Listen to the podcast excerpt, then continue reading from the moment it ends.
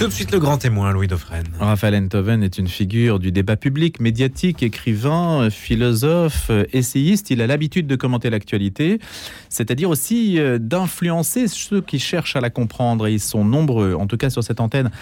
On a fait le choix de l'inviter dans le cadre du débat sur la fin de vie qui suscite beaucoup de commentaires. Raphaël Enthoven est favorable à l'aide active à mourir. Il l'a dit d'ailleurs avec Pierre Juston, président de l'Association pour le droit de mourir dans la dignité, dans les pages du Figaro à la faveur d'une tribune ciselée où il n'esquive pas le débat avec l'Église catholique.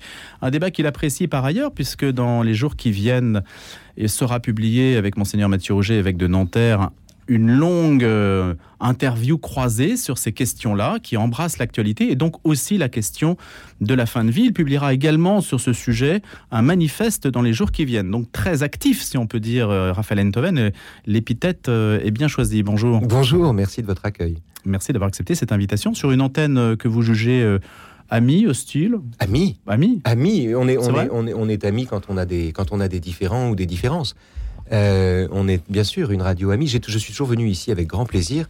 J'y ai toujours trouvé le, miel d'une contradiction honnête. Et euh, j'avoue que c'est une joie. On ne cherche pas la compagnie des gens avec qui on est en accord. On cherche la compagnie des gens avec qui on peut discuter sans s'engueuler. Et là, il y a une discussion. Là, il y a une discussion, de fond sur cette question. Une discussion de fond, hein. c'est vraiment une discussion très importante qu'il faut avoir. Et je suis enchanté, moi, d'avoir des interlocuteurs de la, de la qualité, par exemple de Mathieu Rouget, sur ces questions. Et donc, vous le connaissez depuis longtemps de On se connaît depuis 27 ans. C'est un effet du hasard. Je l'ai rencontré quand il était l'assistant du cardinal Lustiger, euh, dans un tout autre contexte. Et nous n'avons d'une certaine manière jamais vraiment cessé de discuter, d'échanger sur ces questions sans, sans bouger d'un iota l'un et l'autre. On peut être unis par ces désaccords. Euh, je crois même que c'est une condition du lien. Euh, les désaccords sont une chance, dans la mesure où l'on accepte de penser que nul ne détient la vérité, mais qu'on peut la mettre en partage et qu'en somme, deux idées qui se contredisent sont parfois des idées qui se complètent. C'est pas toujours le cas, et, dans le hmm. cas qui nous occupe, je crois que c'est un désaccord frontal et qu'une idée est exclusive de l'autre, mais c'est une autre histoire. Avant d'y venir, Raphaël Enthoven, est-ce que le débat sur la fin de vie ne va pas être esquivé par cette question de la réforme des retraites, qui peut-être d'ailleurs n'est pas si lointaine que ça, dans la thématique, mais on voit que les choses euh, sont difficiles pour le gouvernement. oui, oui, c'est vrai, mais c'est intéressant de voir que le débat sur la fin de vie est un peu estompé par le débat sur l'avant-fin de vie, en fait. Euh, c'est-à-dire sur, le, sur la retraite et sur le commencement de la retraite. Euh, reste que d'un point de vue stratégique, euh, strictement stratégique en termes de stratégie politique, euh, après avoir tant peiné à obtenir les voix de la droite sur la question de la réforme des retraites, il me paraît que le gouvernement aurait tout intérêt à recueillir la totalité des voix de la gauche en faisant enfin passer une loi qui soit euh, qui autorise l'aide active à mourir. C'est-à-dire que d'un point de vue stratégique, en termes de stratégie politique, les astres sont alignés pour obtenir du législateur, à mon avis, euh, une avancée considérable dans ce, dans ce champ-là. Plus c'est étendu sur la question des retraites, moins ça le sera sur la question de la fin de vie. Hum, c'est-à-dire que la question des retraites met la gauche face au gouvernement. La question de la fin de vie réconcilierait les deux. Et la droite, ça. Et pour le coup, ce serait, il serait temps de se fâcher avec la droite, laquelle d'ailleurs mériterait, mériterait que, du point de vue de la majorité, on se fâche un peu avec elle dans la mesure où ils sont pas capables de tenir leurs troupes. Donc c'est intéressant de voir euh, comment. Ce que je veux dire ici, c'est qu'il ne s'agit pas de dire que la question de la fin de vie n'est qu'un enjeu politique. Hmm. Mais je veux dire ici que, à petite cause, grands effets, le calcul de l'intérêt que le gouvernement peut faire de lui-même dans les semaines qui suivent, si le gouvernement tient, euh, le calcul de l'intérêt, et même si on change de gouvernement, le calcul de l'intérêt du pouvoir en place imposerait, euh, à mon avis, de concevoir une loi ambitieuse sur l'aide active à mourir. On pourrait répondre que le gouvernement est tellement euh, frappé d'illégitimité par rapport à à l'opinion, les neuf voix simplement qui le euh, distinguent de, finalement de l'opprobre général l'empêchent de mener d'autres réformes. Non, ce sont neuf voix qui le distinguent de la minorité à l'Assemblée et donc de la nécessité de partir. C'est pas l'opprobre, euh, ce sont deux choses différentes. Il suffit pas d'être désavoué au Parlement pour recevoir le subir l'opprobre, sinon ça arriverait à des tas de gens. non, la question de la légitimité est très importante. Euh, euh, quelle légitimité l'emporte sur l'autre? Est-ce que c'est la légitimité institutionnelle? Ou est-ce que c'est la légitimité du mécontentement euh, d'une majorité de l'opinion si le mécontentement d'une majorité de l'opinion a plus de légitimité que les institutions, ça veut dire que les gouvernants n'ont plus de programme, n'ont plus de raison de présenter un programme aux électeurs. Ils doivent juste s'offrir à eux comme leur meilleur ectoplasme. Je serai celui qui changera d'avis selon vos humeurs. Voilà le seul programme qu'on demande à ce moment-là à un élu. Non, la légitimité, elle est institutionnelle. Quand on est élu, on a le pouvoir et il faut savoir gouverner dans l'impopularité, sinon on fait rien. L'euthanasie, c'est pas quelque chose dans l'air du temps. Finalement, on a peur de la mort, on a peur de souffrir, on veut la performance jusqu'au bout, on veut l'image jusqu'au bout, on ne se reflète que dans le regard des autres et on ne supporte pas la déchéance euh, qu'est l'agonie humaine, tout simplement. Euh, oui, alors je ne sais pas si cela en fait un problème de l'air du temps. Euh, ou alors, c'est un temps qui a commencé à Platon. Euh, qui s'est prolongé avec les stoïciens et qui se perpétue encore aujourd'hui avec des arguments rigoureusement identiques. Euh, je suis pas sûr que l'euthanasie ou le goût de mourir, si vous voulez, mhm. le souci de hâter sa mort, euh, soit l'effet de, de, de, de l'ère du temps ou d'un souci de son image. Euh, quand, euh, quand Caton euh, s'ouvre les veines en feignant d'aller uriner, ou quand Sénèque s'ouvre les veines dans un bain chaud parce qu'il y est contraint par les circonstances, l'enjeu pour eux, c'est de mourir libre. C'est-à-dire, c'est de ne pas céder à la mort un seul pouce de terrain de leur vivant. Euh, le, rapport qu'ils entretiennent à la mort volontaire n'est pas le fait d'une culture de la mort, c'est le fait d'une célébration de la vie euh, dont ils considèrent que rien en elle n'impose de la vivre comme un calvaire. Euh, bon, c'est une vision du monde qui remonte, j'insiste là-dessus quand même, qui est née au 4e ou 5e siècle avant notre ère. Donc, c'est une mode durable. Euh, je m'inscris dans cette mode, puisque vous y voyez un air du temps, c'est ça que je veux dire. Ce suicide grec, euh, tout le monde ne le partage pas, Raphaël. Non, bien sûr. Et il ne s'agit pas de l'imposer, il s'agit de le permettre. C'est pas la même chose. évidemment que tout le monde ne le partage pas. Vous savez, il y a des tas d'exemples de gens qui, euh, après avoir longtemps milité pour l'euthanasie, au moment, quand, quand les choses se précisent un peu, ce qui nous arrivera à tous, d'une manière ou d'une autre, et quand ils voient les choses se préciser un peu, se disent, ben merde, la vie malade, c'est encore la vie, et qui, choisissent de continuer leur chemin.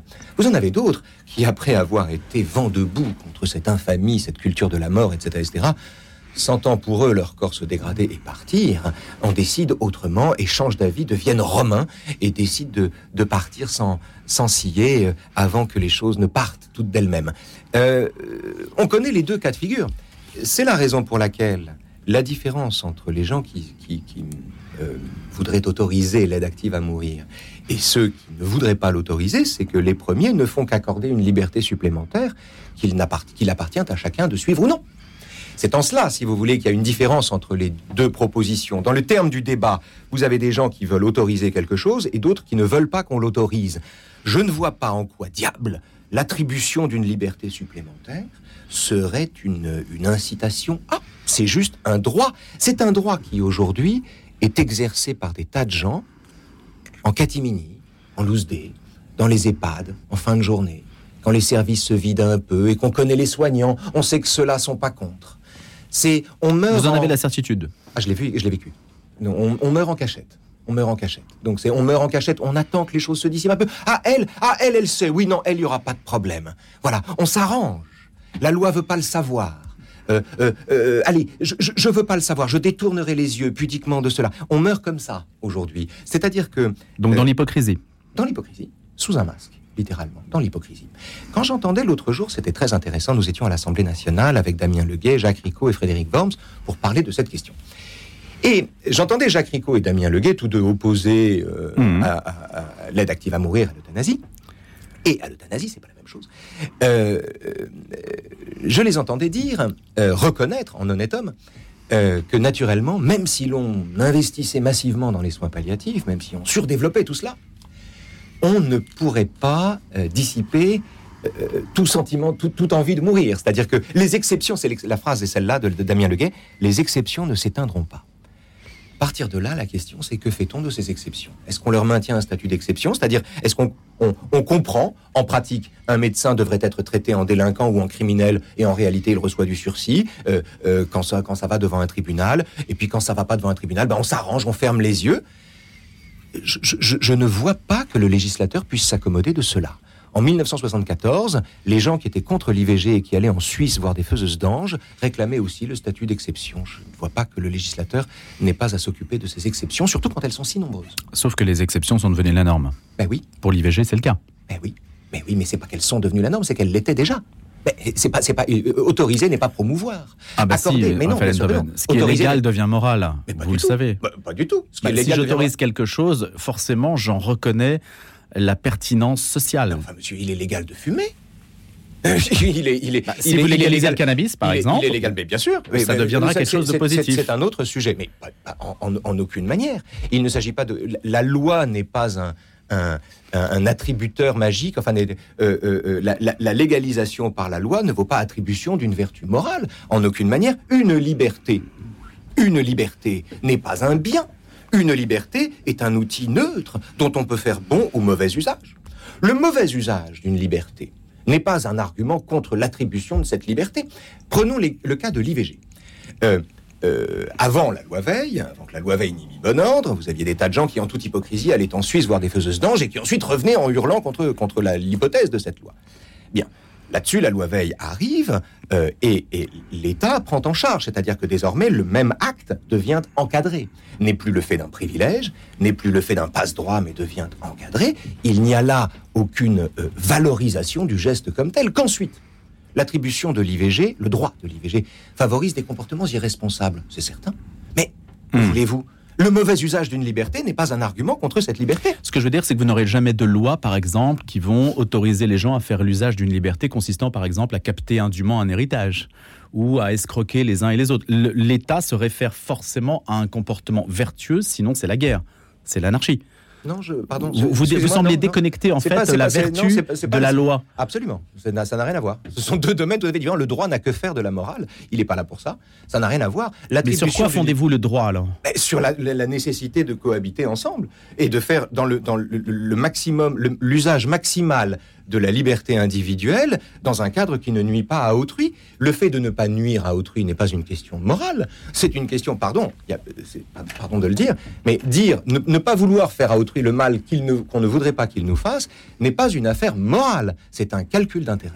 C'est un calcul d'intérêt auquel le droit euh, correspond en la circonstance. Ça n'est pas la morale. C'est la philosophie utilitariste en fait, Raphaël Enthoven. Non, c'est pas de l'utilitarisme. C'est Je parle de la c'est la maximisation euh, des plaisirs, et la minimisation des peines, et tout est lié à pas, ça. J'ai pas parlé des plaisirs. J'ai parlé de la liberté. Ça n'a rien à voir. J'ai pas parlé des plaisirs. C'est pas, pas mon problème. Euh, je parle ici de liberté. Il s'agit pas d'utilitarisme puisque chacun est libre du bon ou du mauvais usage qu'il fait de la liberté qu'on lui attribue. Il peut se nuire. En... La liberté. Je ne veux pas. je- Écoutez, c'est simple. J'ai cinq enfants. Je ne veux pas que mes enfants grandissent dans un monde où il est interdit de se nuire. Ça me paraît dangereux. Ça me paraît infiniment plus dangereux qu'un monde où l'on a aussi cette liberté et où l'on réserve à la responsabilité de chacun le choix de se nuire ou de ne pas le faire. J- Juste, juste une précision encore, pour Ouais. que les gens comprennent bien. La personne qui se drogue, donc vous estimez que la personne qui se drogue, elle fait un usage de sa liberté. Je- on parlait du tabac là. Oui, oui, oui, non, non, mais je, Oui. je parle, je parle de la drogue, là, par exemple. Oui. La personne qui prend du crack ou de la cocaïne, elle fait usage de sa liberté. C'est, c'est- Bah, non. Attendez, non, elle fait non. usage de sa liberté. Vous Non. allez lui dire, Il y a deux domaines. Alors, vous ne pouvez pas lui dire, ce n'est pas bien de se droguer. Non, il y a deux choses. Il y a deux, deux, deux différences à faire. La première, c'est la différence entre la drogue douce et la drogue dure. Euh, Oui. Je- non, non, non. Une loi qui interdit la prise d'héroïne, ou qui le, le fait d'interdire l'héroïne, d'interdire le crack, d'interdire ce qui vous tue ou ce qui fait prospérer un commerce délétère, euh, n'est pas euh, euh, liberticide. L'interdiction des drogues dures n'est pas liberticide. Il ne s'agit pas de cela. La question, qui, en, en ce qui me concerne, Hmm. la question c'est un fumeur n'est pas libre de fumer, puisqu'il est blindé à la nicotine. Je suis fumeur. Donc, quand je prends une cigarette, je ne suis pas libre de fumer ou de ne pas fumer. J'ai besoin de ma dose de nicotine. Ça n'est pas une liberté. Mais il n'est pas douteux qu'à l'échelle de la société, j'exerce ma liberté quand je fume. L'exercice de ma liberté n'implique pas qu'au fond de moi, je sois libre. Il y a deux degrés de liberté. Vous êtes plus ou moins libre. On peut considérer d'un certain point de vue, c'est Spinoza, que vous n'êtes jamais libre. Ou plus exactement, que vous n'avez jamais de libre arbitre. Que votre libre arbitre, ne... le sentiment de votre libre arbitre vient uniquement de l'ignorance des causes réelles qui vous font agir. Hmm. Bon, on peut considérer ça, mais ça ne change rien au fait que on n'est pas libre de fumer, on n'est pas libre d'avorter, on n'est pas libre de, de, de, de voter à droite, à gauche. On n'est jamais libre, on est toujours déterminé à faire ce qu'on fait. Mais On exerce notre liberté quand on le fait.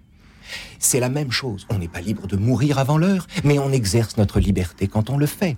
La liberté et la morale n'ont rien à voir dans le système que je vous présente. La liberté donc dans l'action, dans le seul fait de l'exercer. Non, mais, c'est- Sans jugement de valeur sur la nature de l'acte. Bah, euh, prenez par exemple une liberté. Par exemple, euh, en France, vous avez la liberté de blasphémer. Euh, vous avez la liberté de blasphémer, mais c'est très dangereux de le faire parce que vous Bon, avez elle n'est pas inscrite avez- comme telle. Non, absolument. Elle n'est pas inscrite comme telle. C'est-à-dire que le blasphème n'est même pas reconnu en droit français. Il n'existe pas en droit Mhm. français. Tout à fait. Le problème, c'est que quand vous commettez un blasphème, vous avez des hordes et des meutes qui se jettent sur vous et qui vous menacent, qui vous menacent de mille morts subtiles. Eh bien, euh, il faut défendre la liberté. Il- Ça n'est pas parce que la loi donne cette liberté que cette liberté est acquise. Encore faut-il la défendre et l'exercer. Comment expliquez-vous, Raphaël Enthoven, que des soignants, des associations de soignants, euh, qui Mm. disent représenter 800 000 membres, ce qui n'est pas rien aujourd'hui, qui sont vent debout pour beaucoup Mm. contre l'aide active à mourir, on a l'impression que votre discours est très éloigné du leur. Eux sont dans l'accompagnement, voient les gens et disent, et d'ailleurs pas plus tard qu'hier sur notre antenne, une personne le disait, on tient la main, la caresse, la relation fait vivre, etc. Il y a tout un discours qui est assez éloigné de la posture grecque quand même, non? Euh, oui, alors c'est pas une posture grecque en ce qui me concerne, c'est l'expérience vécue pendant plusieurs années de l'accompagnement de plusieurs proches en fin de vie dont j'ai tenu la main, dont j'ai vécu le calvaire et l'agonie. Donc je récuse, si vous me permettez, le, le sentiment que euh, je m'adresserai à des experts en, en, en, en ignare théorique. Il s'agit pas de cela. C'est pas ce que Euh, je en voulais dire. J'ai bien compris. Mm. Euh, je, je vous en faisais pas à vous le procès Mm. d'attention, mais de temps en temps, j'ai affaire à des gens qui me disent, vous savez, moi j'accompagne les gens. Je dis, bah, écoutez, moi je l'ai fait. Qu'est-ce que vous voulez que je vous dise? Nous avons la même expérience de ce point de vue. Euh, c'est donc, euh, d'une certaine façon, pour le coup, en homme d'expérience que je parle, euh, et que mon opinion s'est s'est forgée là-dessus. Et mon opinion là-dessus, c'est que donner la mort est un soin. C'est même le premier des soins, en vérité. C'est-à-dire exaucer la volonté de celui qui, parce qu'il est enfermé dans son corps, parce qu'il est impotent, parce qu'il est tétraplégique, parce qu'il est aussi relationnel, euh, et qu'il a fait savoir auparavant ce qu'il souhaitait, ne veut plus que cela dure. Euh, exaucer cela me paraît être non seulement un soin, demander cela me paraît une liberté, et l'exaucer me paraît un soin. Il me paraît en revanche que nier, euh, les gens qui nient que ce soit une liberté, euh, le font au nom d'un sophisme qui consiste à dire ils ne sont pas libres puisque c'est l'insuffisance des soins qui porte les gens à vouloir ça. Oui, mais ce sont les mêmes qui vous disent ensuite ouais, ok, mais même si les soins étaient surdéveloppés, il y aurait encore des gens pour le vouloir. Qu'est-ce qu'on fait des exceptions? C'est toujours la même question. Qu'est-ce qu'on fait des exceptions? Comment reconnaître des exceptions sans reconnaître là l'expression d'une liberté? C'est un vrai problème. Et- et pourquoi ne pas y reconnaître l'expression d'une liberté? Parce qu'à la seconde où on y voit une liberté, où on accepte de parler du désir de mourir comme d'une liberté, à la seconde où l'on voit ça, où l'on accepte ça, on est obligé de la consentir à tous. Et on est obligé d'en faire un droit. Et c'est bien précisément l'enjeu. C'est une liberté, c'est même la liberté par excellence de demander à mourir, et donner la mort à celui qui le demande de cette manière-là, dans des conditions qui sont prévues par la loi, me paraît être le soin par excellence. Et dénier à celui qui, de la, de la fabrication, absorption, dosage, accompagnement, écoute, a suivi tout le parcours de la personne qui souhaite mourir, dénier à celui-là la valeur de soignant, me paraît, ou, ou la- et à son geste et à son attitude, la valeur d'un soin, me paraît euh, tout à fait fautif. Maintenant, vous me parlez des soignants. Des soignants qui... euh, Qui ont du mal avec ce discours-là quand avec- même. bah, qui ont du mal avec, ils ont du mal avec, euh, avec le fait de donner la mort. Mais Bah, ça peut se comprendre quand même. Mais, mais c'est évident. Mais c'est évident. Qui le conteste Il faut bien comprendre qu'une liberté n'est pas une promotion. Il ne s'agit pas de contraindre les gens à donner la mort malgré leurs convictions personnelles. L'objection de conscience, ça existe, nom de Dieu. C'est pardon, mais c'est comme ça que ça marche même. Et heureusement. Je- en revanche, Donc vous êtes pour reconnaître une objection de conscience Évidemment. aux soignants. enfin, non, enfin, c'est- c'est une évidence. Euh, le- le- encore une fois, l'attribution d'une liberté, le malentendu, bien des malentendus. Et, et c'est pas à vous que j'en fais le, le- le procès, mais bien des malentendus viennent du fait qu'on confond l'attribution d'une liberté avec la promotion d'un geste. Ça n'a rien à voir. Ça n'a rien à voir. C'est juste l'attribution d'une liberté, c'est l'encadrement par la loi et la réglementation d'un geste qui existe déjà. Je, je- je ne demande rien d'autre que cela. Je ne demande pas aux Quand gens. vous parlez d'encadrement, Raphaël Enthoven, Oui. jusqu'où euh, définissez-vous cet encadrement? Alors, c'est là que le champ de mon expertise s'arrête un peu, pour le coup. C'est-à-dire que je, je ne veux pas m'aventurer sur ce terrain. Il y a l'exemple du Benelux qui me paraît intéressant, mais pas normatif. Euh, ou en tout cas, il est avéré qu'une société où la- l'aide active à mourir est autorisée par la loi n'est pas une société génocidaire où l'on organise des, des charniers de vieillards. Mais bon. euh, euh, le fait est que je, n'ai pas cette, cette compétence, je ne veux pas entrer dans ces détails-là parce que je craindrais de, de- de vous dire Mhm. des bêtises. En revanche, le fait que ça ne soit pas encadré, le catimini, le catimini en cette matière est monstrueux. Le fait que la loi, qu'on se satisfasse d'une loi qui, qui, qui est venue après le drame de Vincent Humbert, qui avait demandé à Jacques Chirac le droit de mourir. Chirac, courageusement, l'avait évidemment refusé. Euh, euh, il avait demandé le droit de mourir. C'est dans le sillage, si j'ai bonne mémoire, de cette, de cette histoire qui nous avait brisé le cœur, qui avait brisé le cœur d'un pays. C'est dans le sillage de cette histoire que la loi Leonetti, première façon, était apparue. Or, la loi en question ne réglait rien du cas de Vincent Humbert. Ceci me paraît fou. Et qu'on s'en satisfasse, ça me paraît dangereux. Ces soignants aujourd'hui qui ont peur que les soins palliatifs disparaissent. Il y en a qui le disent hein, dans le reportage Mourir n'est pas tué, par exemple, le Mhm. documentaire. Ils ont peur de ça. Vous, vous faites l'éloge des soins palliatifs Oui. pour déminer peut-être un petit peu le débat et ne pas l'enfermer dans cette Bah opposition non, parce que j'y stérile. ai été. Hmm. j'ai- j'ai j'ai- j'ai vécu tout Mais il y, ça. a- il y a un risque que ça disparaisse réellement, Mais que, pas du tout, que les crédits ne soient plus attribués à, à entretenir des personnes qui vont coûter cher, Moi, alors loi- qu'il y a une autre solution. Non, non, oui, ça. Oui, je, je vois, je vois, je vois, le- je vois l'argument. On, va leur dire, il y a une autre solution. Vous allez coûter trop cher à la société et la Sécu ne paiera plus. C'est savez, ça c'est qu'on la- leur dira. C'est la, c'est le- c'est la dystopie euh, Soleil Vert. Euh, c'est la Oui. dystopie Soleil Vert. C'est un, un drôle de film, le film de euh, Mhm. Robert Fleischer, je crois, euh, avec Charlton Heston, où l'on découvre que dans sur une planète surpeuplée, l'espèce de gelée de bouillasse verte que les humains mangent est en réalité de la purée de vieux qu'on est allé euthanasier et qu'on a convaincu de mourir plus vite, etc. Bien. Il n'y a pas ce risque-là. Je ne, je, ne, je ne redoute pas. J'avoue qu'en matière d'utopie, 1984 me paraît beaucoup plus proche de nous que Soleil Vert. Voilà. Mais après, on Hmm. pourrait débattre longtemps de ces questions-là. Euh, euh, en, en- en- en ce qui concerne euh, la position que je défends, moi, je ne vois pas de loi ambitieuse sur l'aide active à mourir qui ne soit une loi ambitieuse sur les soins palliatifs eux-mêmes. Pour une raison simple, c'est que je ne vois pas de contradiction entre le fait de donner la mort et le fait de donner un soin. Ne, les deux gestes ne me paraissent pas contradictoires. Il me paraît que... Et vous savez, euh, et, et- et on en revient, pour le coup, aux stoïciens, pour qui ça n'est pas la vie qui est sacrée, mais l'existence. Et pour qui donc, à cet égard, il arrive que la mort soit le meilleur choix qui se présente à nous.